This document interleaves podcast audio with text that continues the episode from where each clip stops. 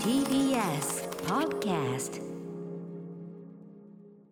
はい、ということでねあの荷物をどかせと言われたうないさんが抵抗するくだりからね、始まったわけですけど ね、歌丸でございますよろしくお願いしますダイレクト TBS スタアジオナウンサーのうないと申しやっぱまりすここにあの荷物を置くとそうねあなんですのディレクターから顔が見えないんで不安であるといあのうガラスお便越りしの向こうに、ええあのサブというねそうですまねあいろいろ調整してくれるお部屋があるんですけやっぱどりここのねちょっと離れてはいますけどやっぱりアイコンタクトこれが大事ですからねでそこに私が大きな大きなお荷物を置いて、ええシャットアウトしてたら、ええどかしてくださいってこれどかしてくれたら当然オのンエア要求10秒前に言われて、えー拒絶してましたね普通にいねや置くところがないから嫌です ってで椅子に置けというね、はいえーもうこれ以上人類史上厄介のないくだりはないであろうというねあたりから始まりましたよろしくお願いでもしそまれすぐらい私あのディレクターの角さんと、うんそれぐらいのやり取りができる仲だと自負しておりどますういうことですかいやいやあの関係性がちゃんとね、うんこうあー構築できてるという荷物どかせなんてやり取りしてもはい契約にはならないという,、ねそうそれはそうですよね、はい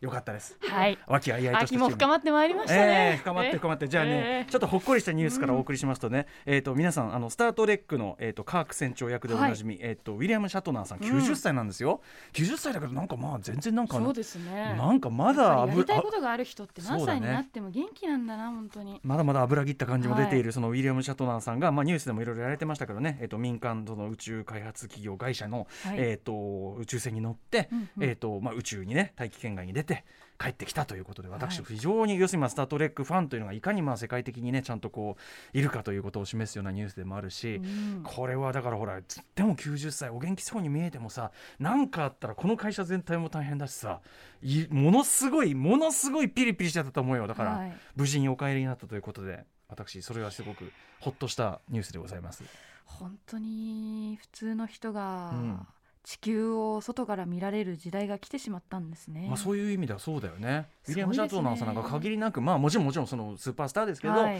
だけどまあそ宇宙の飛。行士ではないですからそねう昔はやっぱりねその特殊な訓練を積んだまあそのなんていうかな、はいもうかなりす壮健なというかねうんそういうレベルを想定してたけどそうですよねひょっとしたらだから自分たち思ってるよりも早くそういう機会もあるかもしれませんねウィリアム・シャトナーさんも必ずみんな行った方がいいなんてこと言ってるんですよえー、そんなこと言わないでよ。ただこれウィリアム・シャトナーは多分あ生まのれる時自分の財布から出していってるわけでは多分ないのでそうですね確かにここが大きな違いですねだからここどもう断やっ絶てジェフ・ベゾスさんとうん、まあマブダチになってそうですね連れてってもらうかっていうところジェです。フ・ベソスさんとマブダチになろうと目論んでる輩がもううじゃうじゃうじゃうじゃいるわけですから、まず日本だったえらえ前澤社長と、ええあと堀エモ門さんとそうですよちょっとマブダチになっこてれは言い方言い方ちょっとね言い方これは比較問題なんで失礼に聞こえたら申し訳ないですけど、やっぱり前澤さんごときはです ねあのごときはもうあのもうマブというか、もうなんならもうタメ口いやなんならもう、おいお前家族ぐらいの、ええパン買ってこいぐらいのそんぐらい の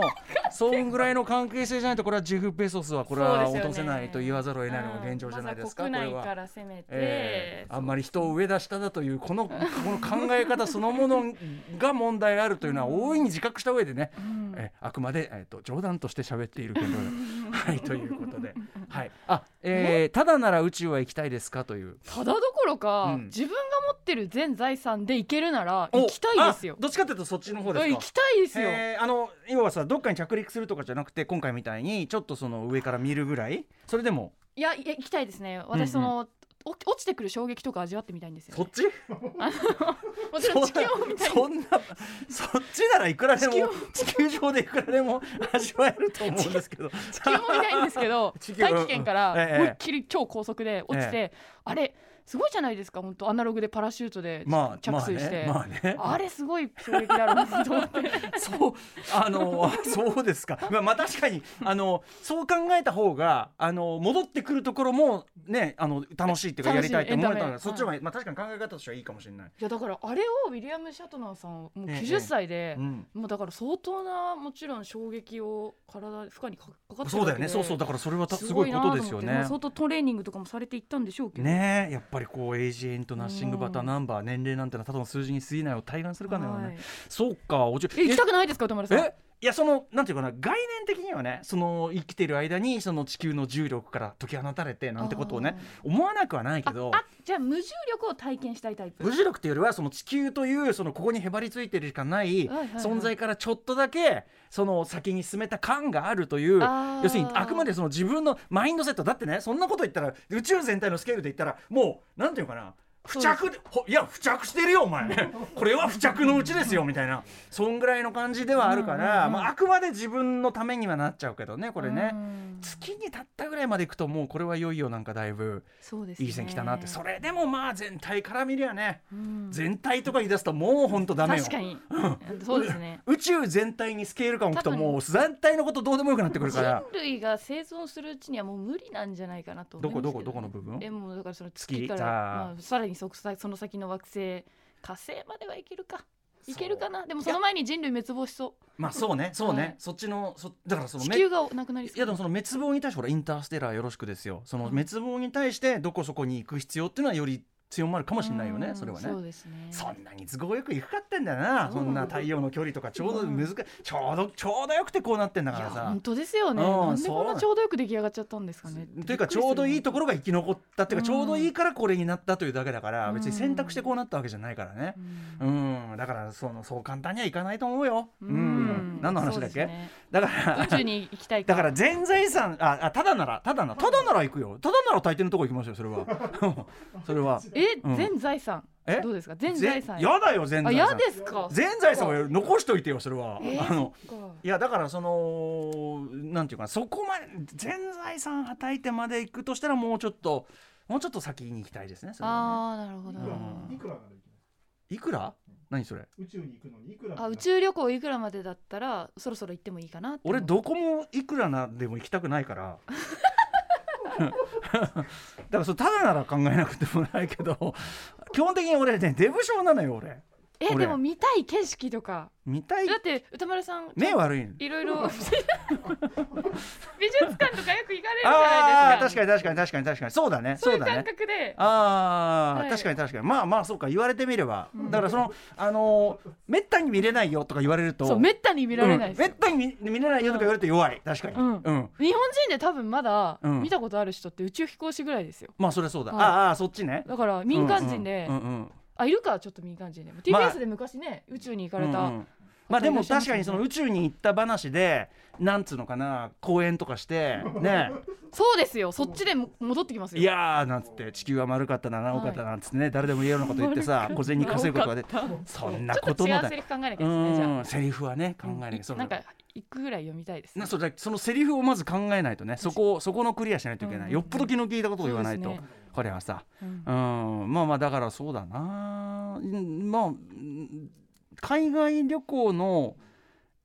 海外旅行って移動期間にもよるけど例えばニューヨーク1週間旅行とかするあれの、えっと、10倍とかなら考えてもいいかな。あどうこの感じこの感じわかりますその海外旅行の10倍ってこの10 10倍倍とかはらね1000万ぐらいですか、うん500万から1000万ぐらいですかあーそういう具体的に数字出されると途端に引くから具体的、うん、具体的に数字出されると途端にあのそれはないなって感じがしてくるんで。あーあのそれはやめましょうなんか要するにニューヨークまでお金出してわざわざ行くのだからそのそれもお前はできるだろうというそういうことなんですけどねうんでもねなんかこうね俺ど相反してんのだからそのそういうとこ行ってなかなか見れないものを見るとか一緒ね、そうでもなきゃたあのたどり着かないところに行くってことにすごくこう執着とか価値を感じる瞬間もあれば、うんでもなーっつってどこ行ってもさあの俺その前から言う俺という地蔵機が変わんないからっていうあーそのなんていうのシアターがさミニシアターなのよもうそのどんなもんどんなもんどんな映画かかっててもミニシアターなのよだからうんうんうん目のアバターかかってんのに俺がミニシアターだからさおおあーなんか俺というこじんまりしたその劇場でしか見らんないからあーなるほどだからその劇場だから自分の器というかそうだね自分次第のところありますそうそうそう自分分という受像機が大して変わんないとすごいもん見てもそんなおまあ所詮俺が見たものだからなみたいないやでも確かに、うんじゃあ宇宙行っえてえ地球見たはら、い私何するって言ったら、多分こうちょっとしばらくは青い丸いってこう思うんで すよ誰誰かが言ったようなことが脳裏にだからさ時間時間限られてるからやばいやばいこんなことしか思ってるこんなこんな陳腐なこと思ってる場合じゃないよっつって 青い丸いってひとしきり思ったら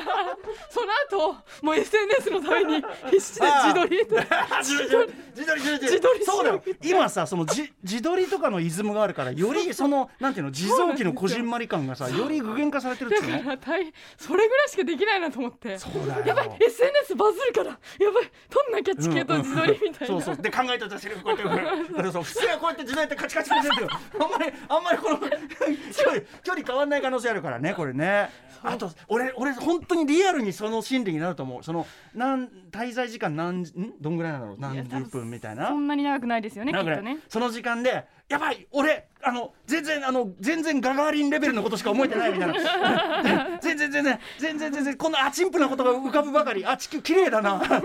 このこの広い中で宝石のあーダ メねえそういうことなのようんまあそれはだから旅行全般に言えることなんですけどねそれはねだから誰か一緒にコピーライターの方連れてってそれもそれもダメじゃない自分の体験性になってないからさちょっと、ね、いやだからね俺は前かでらも後世に残すようなうんうんうんセリフにするには、うん自分から生まれるような言葉では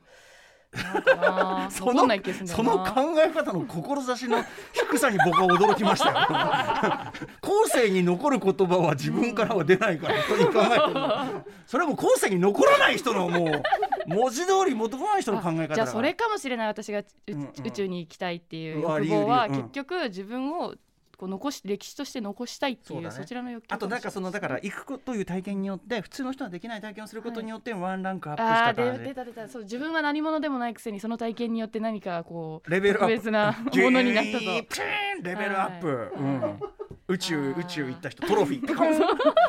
コン 宇宙からこんにちはみたいなねこうやってさうんダメだなまあでも分かるわかる気持ちとしてはそうよだってそんなこと言ったら旅行とか全般さまあ本読むとか何でもそうかもしれないその己をピコンとレベルアップしないかなと思ってまあやってるってところありますからねそれはねそうですねまあそれでいいのかじゃうん、じゃあ考え方としては、そのそのだからその向上心を持っていく、うんうんまあ、そこはいいと思うんだけど僕前から言ってんだけどそのてめえという地蔵記は同じ説と同じで結局そのなんていうのに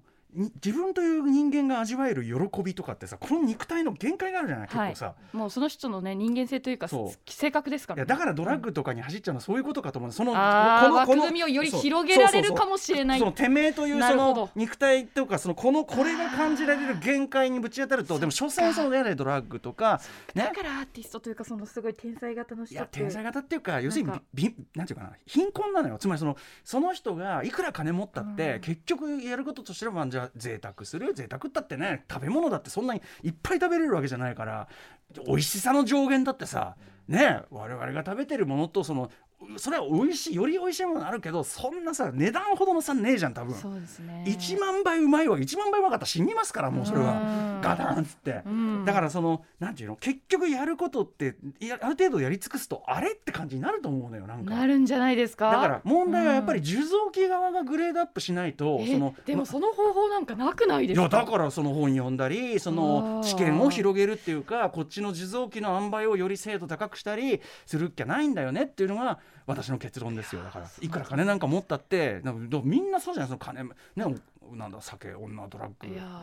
ワイドショーみーただいかなさらよく言うのはその年収が1000万と1億だでしたっけい以上の人はええその幸福度ほとんど変わらないみたいな話ありますもんそうねそうでしょそうでしょそうでしょ、だからうんまあそう結局受そういうこ蔵と機の広がお金もいくら手に入れたそとうしてそうも麻痺もしますしね当然ね、うんうんうんそうそうあのー自分のそのいるところの贅沢さというのに慣れてしまいますからねこれはね、そうなんですよまあだから確かにお酒とかそういうもので、ええうんうんなんか本来自分が平常心では抱,、抱けない、はいそのものをそうですねあの求めていくのは確かに広がるかも広がると普段の自分では出せないものが広げた気になるというのが難しいかもしれない広げた気になるうんだから例えばなのか私さっきうんね私という受蔵機、まあはいみじゃあ俺にかかる映画ミニシアターだったけどお酒を飲んでちょっとふわっとなったになるとあれちょっとあれあれあれあれ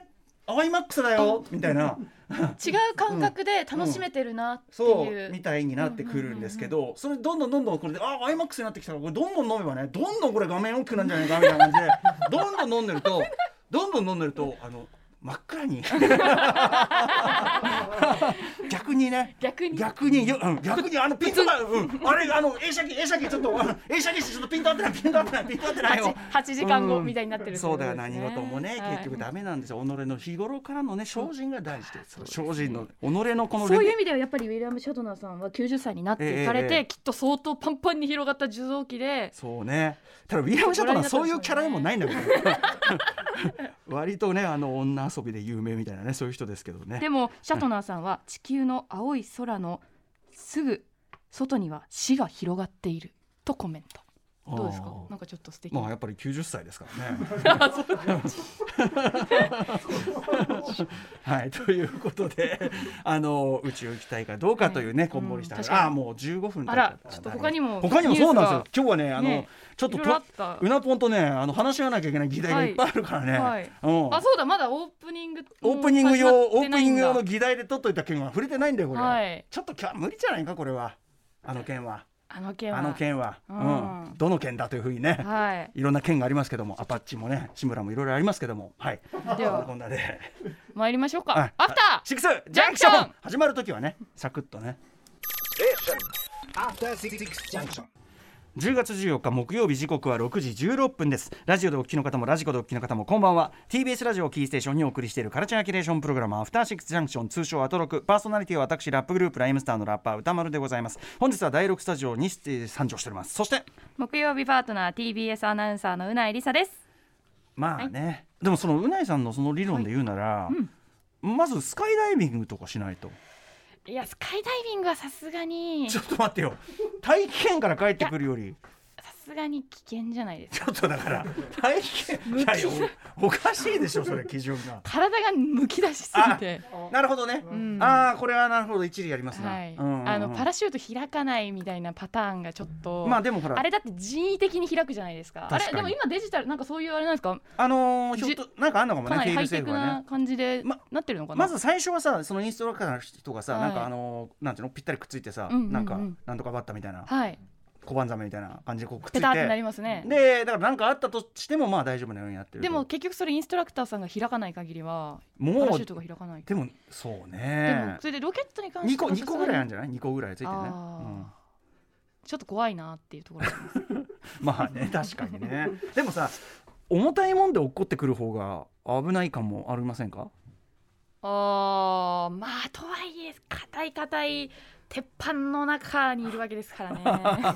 まあでもあのうん感覚としては分かりますよ。そそうなのんですよあの僕がさすごい激しいあの遊園地とかのねはいアトラクションのすごい激しいジェットコースターよりもはいふわっとしたでもそのなんていうの安全装置はそこまでじゃない乗り物あるじゃない。まあ昔はあのブブランコっていうかさこうやってあ鎖鎖でさこれしてーありさましたありましたブランコあんじゃん。あれ結構危ないですよねあんなもんさってことじゃん。あれねチェーンがもし上そうのよつながってるチェーンが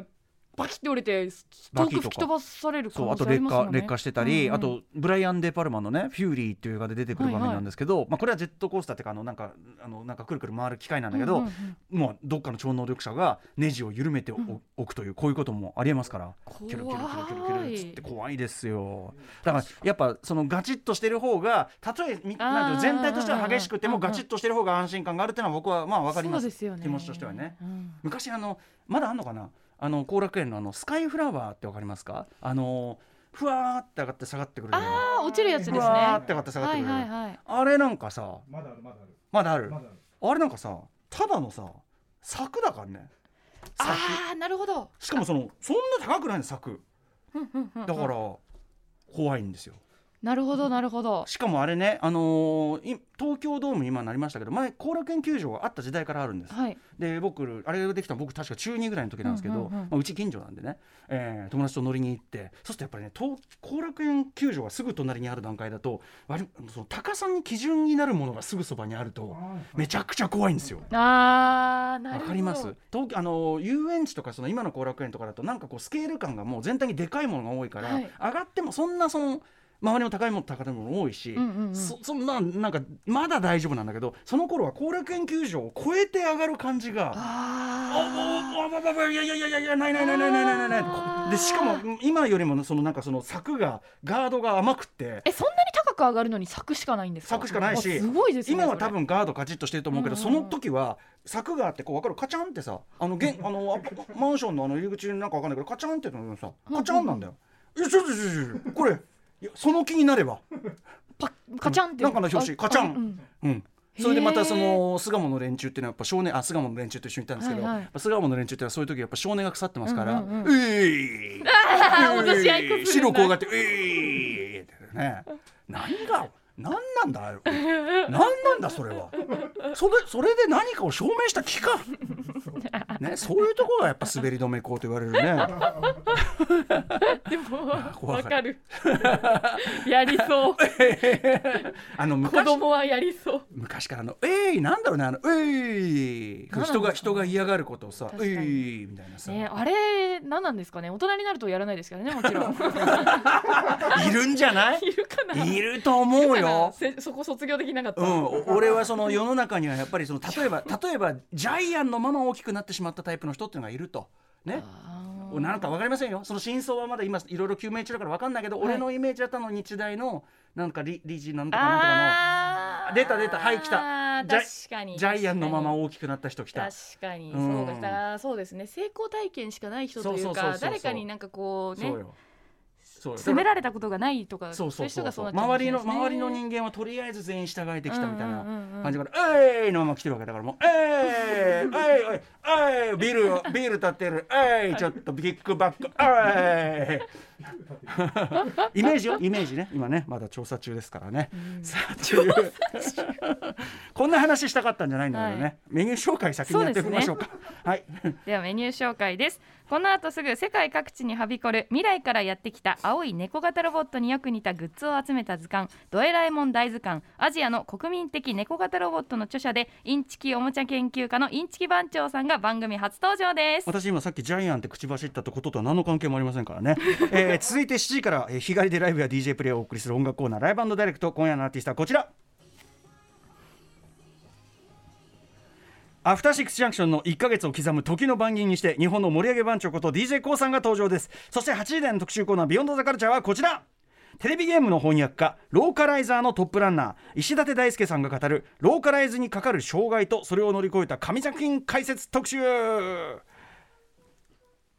ザ・ラスト・オブ・アスパート2やゴースト・オブ・ツシマなど海外の作品を国内向けに翻訳し作品の持つ魅力を最大限我々に届けてくれている尊いお仕事それがローカライズです、うん2019年1月末にはその最前線であるソニーインタラクティブエンタテインメントの石立大輔さんと谷口ニーナさんを招いてゲーム翻訳ならではの苦労や工夫などを伺いましたはい、えーあれから2年半今年の6月に石立さんがソニーを退社されました、現在はフリーの立場になったということで改めてより踏み込んだローカライズの話やソニー以外のゲームでこのローカライズ作品がすごいというタイトルなどお話を伺っていきます興味深いですねねはい、メールの宛先は歌丸アットマーク tbs.co.jp 歌丸アットマーク tbs.co.jp まで採用された方には番組特製ステッカーを差し上げますまた番組では各種 SNS も稼働中です Twitter、LINE、Instagram やってますのでぜひそれぞれの用途に合わせてフォローしてくださいそれでは「アフターシックスジャンクション」行ってみよう